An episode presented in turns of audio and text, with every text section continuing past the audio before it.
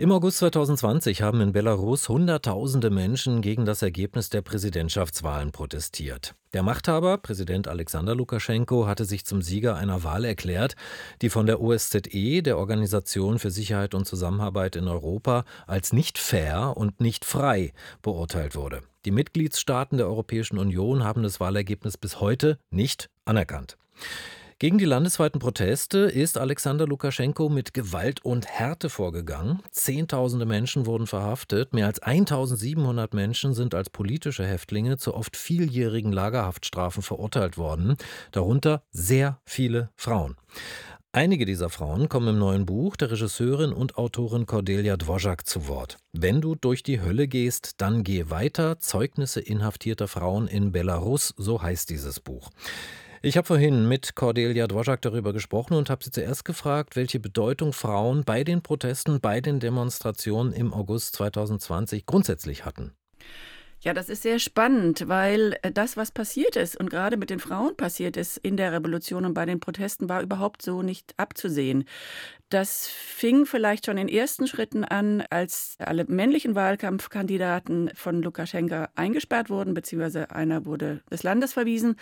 Und um die Wahlkampfarbeit nicht zu verlieren und auch die Stimmen, die schon gesammelt waren, sind die Frauen sozusagen in die Fußstapfen der Männer getreten. Daraus hat sich dann dieses ja bekannte Wahlkampftrio der Frauen, der drei jungen Frauen entwickelt, die dann gemeinsam sozusagen die Opposition vereint haben und gemeinsam gegen Lukaschenko angetreten sind. Tichanowskaja, Zepkalo, und äh, Maria Kalaschnikowa.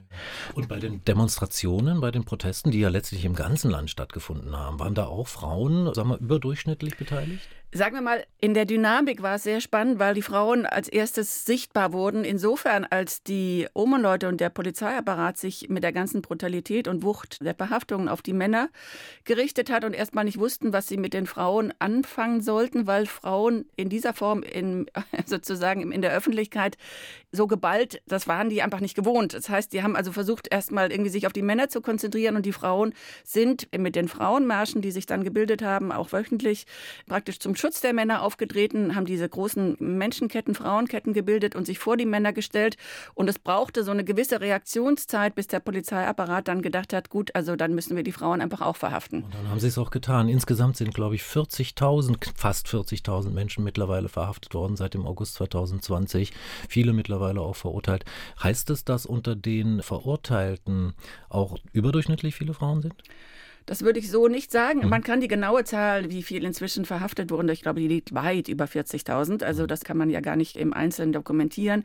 Am Anfang waren das noch diese kurzen Verwaltungsarreste, nannte sich das, 14 Tage, 20 Tage oder so, die manchmal auch mehrmals angewendet wurden. Jetzt kann man hinter diese 14 Tage wirklich die Tage in Jahre umwandeln.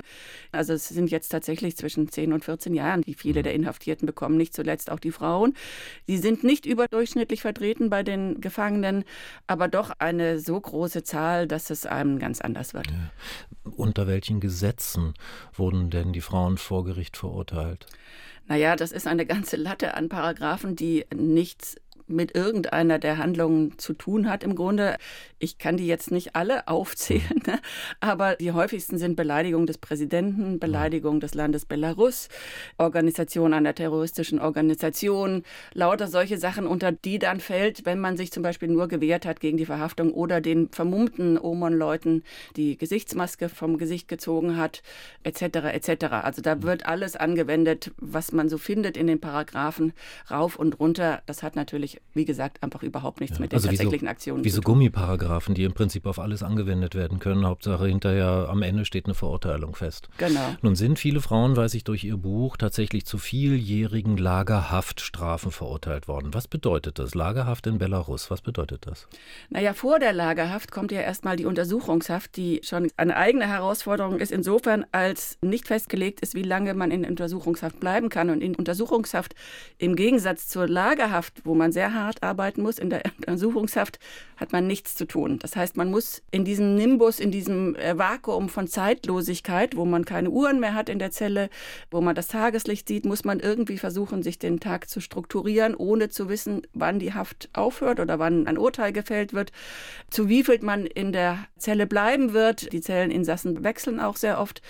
Das heißt, das, die sozusagen die Nichtarbeit, das einfach die Zeit absitzen, das nicht sich hinsetzen dürfen tagsüber, nicht, nicht hinlegen dürfen, eigentlich laufen müssen, gerade vor allen Dingen dann auch in der Isolationshaft, die ja ein ganz enges Betonloch ist, beschreiben die Leute, dass sie zwölf bis 14 Stunden am Tag im Kreis laufen, um irgendwie bei Sinnen zu bleiben, warm zu bleiben. Oft ist es da eben einfach auch sehr kalt.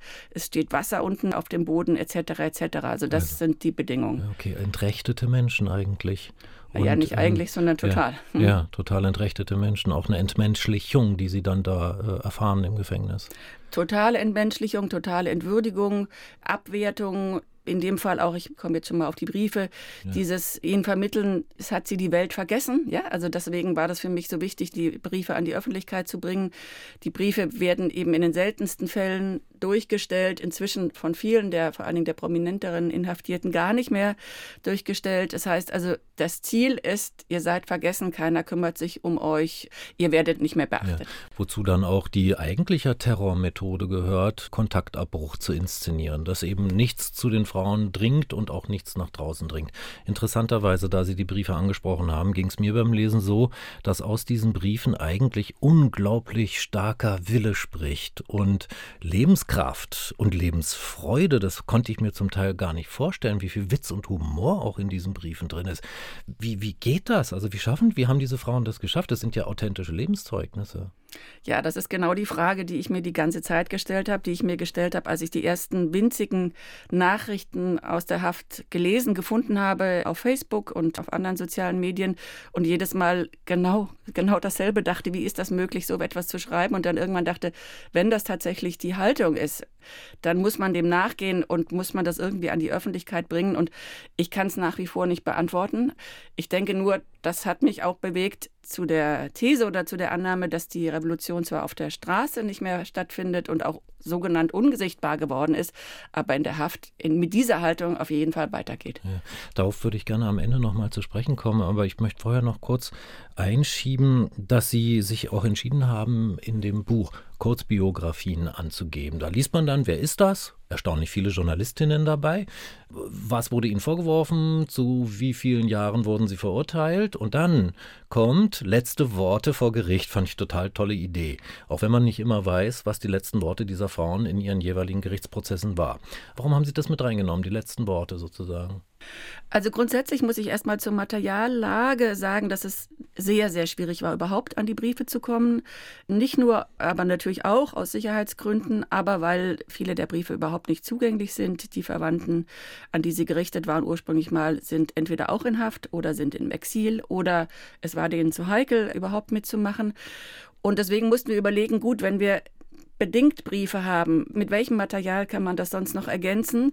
Mir wurde auch immer mehr klar, man muss ja auch die Frauen sozusagen lebendig werden lassen und tatsächlich, da die Briefe so extrem reduziert sind, teilweise durch die Zensur, haben wir noch nach anderen Dokumenten gesucht, wo sie noch lebendiger werden oder wo man sie aus einer anderen Seite erleben kann. Und gerade bei den letzten Worten, das sind nicht viele, die wir gefunden haben, weil die Prozesse natürlich auch heimlich sind, das heißt unter Ausschluss der Öffentlichkeit.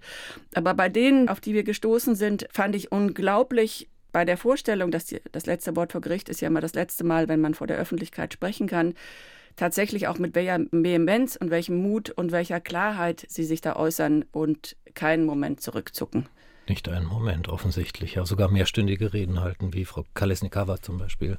Angeblich, auch das war ja ein geheimer Prozess. Was passiert mit diesen Frauen, wenn sie hoffentlich gesund nach der Lagerhaft entlassen werden? Welche Chancen haben sie eigentlich? Welche Zukünfte können sie haben? Was droht ihnen vielleicht in Belarus oder müssen sie das Land verlassen, wie mittlerweile wenigstens 500.000 Landsfrauen und Landsmänner? Also in dem Buch sind ja drei Frauen vertreten, die schon aus der Haft entlassen sind die tatsächlich alle nicht mehr in Belarus leben, die ins Exil gegangen sind, die auch beschreiben. Ich habe, das war auch ein Format, das ich noch hinzugefügt habe. Genau diese Frauen habe ich gebeten um ein sogenanntes Postskriptum, weil mich interessiert hat, wie kehrt man ins Leben zurück nach dieser Hafterfahrung?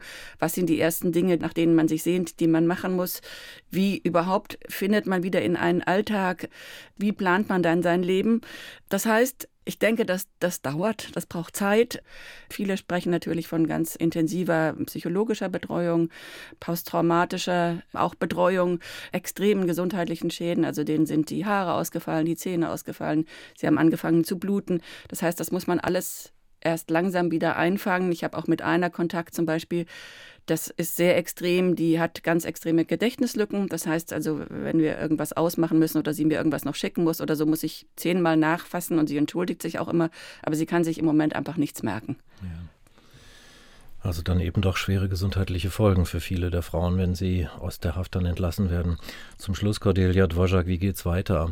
Also wie viel Hoffnung haben zum einen die Frauen, mit denen Sie zum Beispiel nach der Lagerhaft haben sprechen können, auf eine nicht diktatorische Zukunft in Belarus? Und äh, wo sehen Sie eigentlich die Mehrheit der Menschen im Land? Sind die eher im Stillen, im Verborgenen am Protestieren oder sind sie dann vielleicht doch unter dem Druck des Regimes zu Mitläufern geworden? Welche Zukunft sehen Sie? Das ist natürlich von hier aus sehr schwer zu beurteilen. Ich habe aber viel Kontakt mit Exil-Belarussen und Belarusinnen hier in Berlin und auch sonst bin ich ja durch meinen Film sehr viel auch mit dem Kabinett von Tichanowskaja zum Beispiel verbunden.